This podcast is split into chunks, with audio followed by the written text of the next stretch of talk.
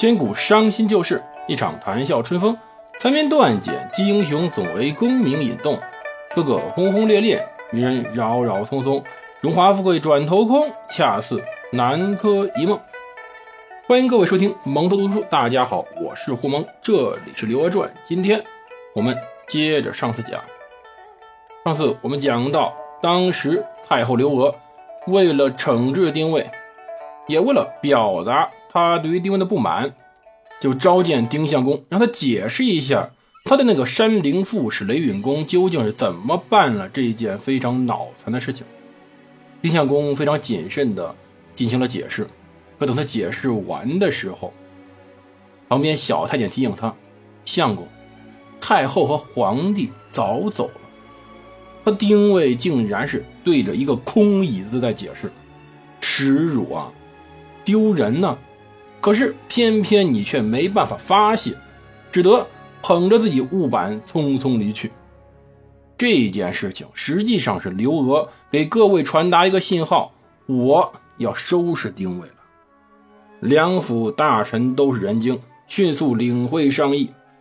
他们不去口头反对丁伟，并不是怕丁伟，只是皇帝当时年幼，太后又没发话，怎么出头呢？这时候裁判说了：“我要判丁位输。”对呀。那么你们这些参赛运动员还不去收拾丁位吗？怎么收拾丁位呢？先从雷允公着手。他令雷允公在洛阳工地上待命，雷允公算是回不了开封城了。开始查雷允公，作为一个大太监，贪财难免嘛。查出他盗用大内金库三千一百一十两，银四千六百三十两。锦帛一千八百匹，珠四万三千六百颗，玉五十六两，以各种其他珍玩器具。六月时，就把他下令乱棍打死，全家发配出京，到郴州去安置。当时呢，还是老少边穷地区。这样，就算给这次单仪皇陵定了性了。一个从犯都这样办，那么怎样处理主谋呢？当年三月初到六月份这段日子里，有个课题很有趣。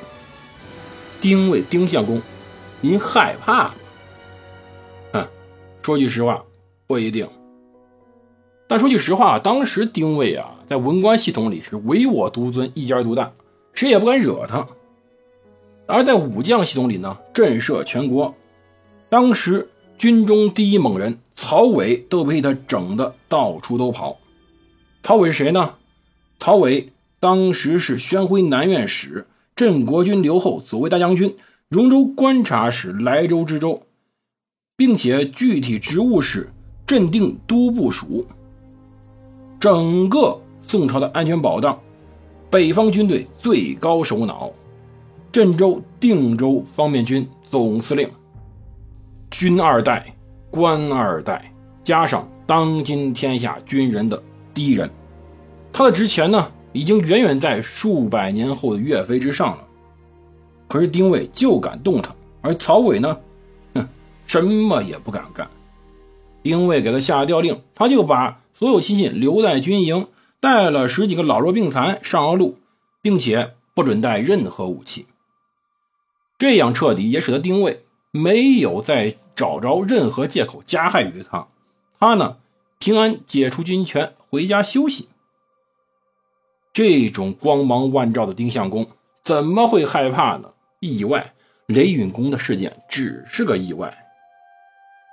但是，强极则辱，到达无可攀登的高度之后，无论往哪儿走都是沟。时间来到公元一零二二年乾兴元年的七月份，某天午休，在职大臣在资善堂吃工作午餐。突然间，后宫召集大臣们入见，点名了，人人有份唯独没提丁谓，他竟然被孤零零的一个人留在了饭桌上。丁伟瞬间明白了，叫人进去干什么？宣判呢？商量怎么处置他？事到临头，强悍的丁相公突然懵了，他是如此的脆弱。那先前的前辈赵匡胤、赵普、赵光义没给他这个宰相留一丝的掌权的机会，太脆弱了。他的相权一推就倒，他害怕了。第一次在众人面前露怯，向同僚们请求，希望他们能在太后面前为他美言几句。可是各位神情各异。但是呢，跟他没什么关系。每个人都向他机械性的微笑，只是没一丝真诚。只有他的老朋友钱维演回应他：“当尽力，无大忧也。您放心吧，我们会尽力去办的，没啥大不了的。”旁边冯整立刻狠狠瞪他一眼，钱维演马上闭嘴。一行人。再不耽搁，走出自然堂，继续到宫中走他们富贵的路。丁卫一个人面对着没吃完的工作餐，这时候呢，他应该感激刘娥。刘娥没有结束他的人生，而只是让他人生变得更加奇诡而绚丽。而刘娥也要感激他，正是丁卫帮他完成了那些他没有能做到的事。整死寇准跟李立又怎么样？这两位也是刘娥的死敌啊！你越狠，他越高兴。反正他达到了目的，同时呢还没落坏名声。拿下曹伟又怎么样？曹伟呢，在战场上非常像潘梅，而政治上像极了他的父亲曹彬，两方面都做得合理、合法、合乎情理，并且呢接近完美。你倒了，太后一声令下，曹伟照样回去掌军，照样声震千古，照样威震华夏。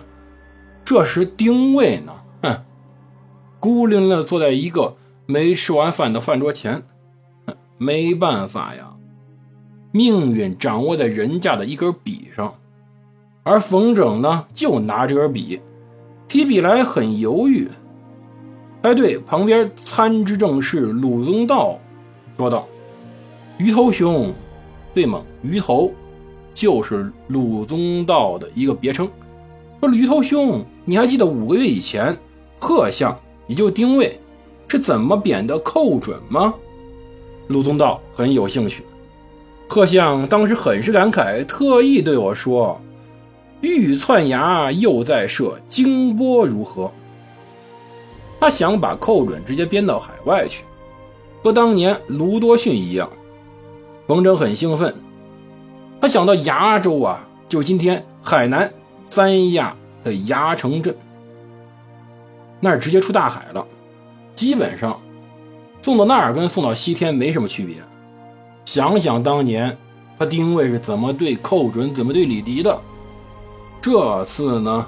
哼冯整一下笔，直接给丁谓改了户口，地方就在纸上，崖州二字。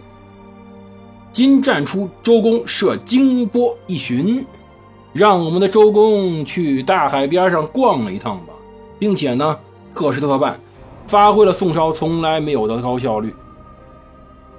就在当天，丁谓还在那儿枯坐的时候，他的罢相志已经写好搬出了。临时实在找不着合乎法度的翰林学士，就由冯整急召一位中书舍人来写字儿。不合规矩又怎么样？丁谓丁相公，您太厉害了，您太不可一世了，赶紧办吧。丁谓被贬为太子少保，分司西京，接着再被贬为崖州司户参军，跟寇准关系再次拉成平级。然后即日出城，不许逗留，连同他的儿子也都被停职查办，回家当平民去。崖州在哪儿？崖州比寇准的雷州还远呢。因为踏上不久前寇准走过的一条路，朝作天子堂，暮为烟霞客，成了旅游家了。可这一路呢，这么难，这么远，还有很多事等着他。不过，大宋朝与他无缘了。而更可笑的是，丁谓半路上还到了雷州。他想去拜会寇准，寇准只给他送了吃的，表达了一下对于这位可怜人的问候之情。至于见，算了，终生我们都没兴趣见你。而这时候，开封城中开始变了。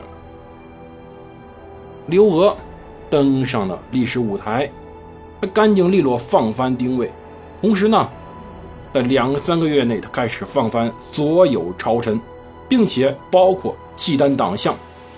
刘娥真正成为了中国历史上一位统治者。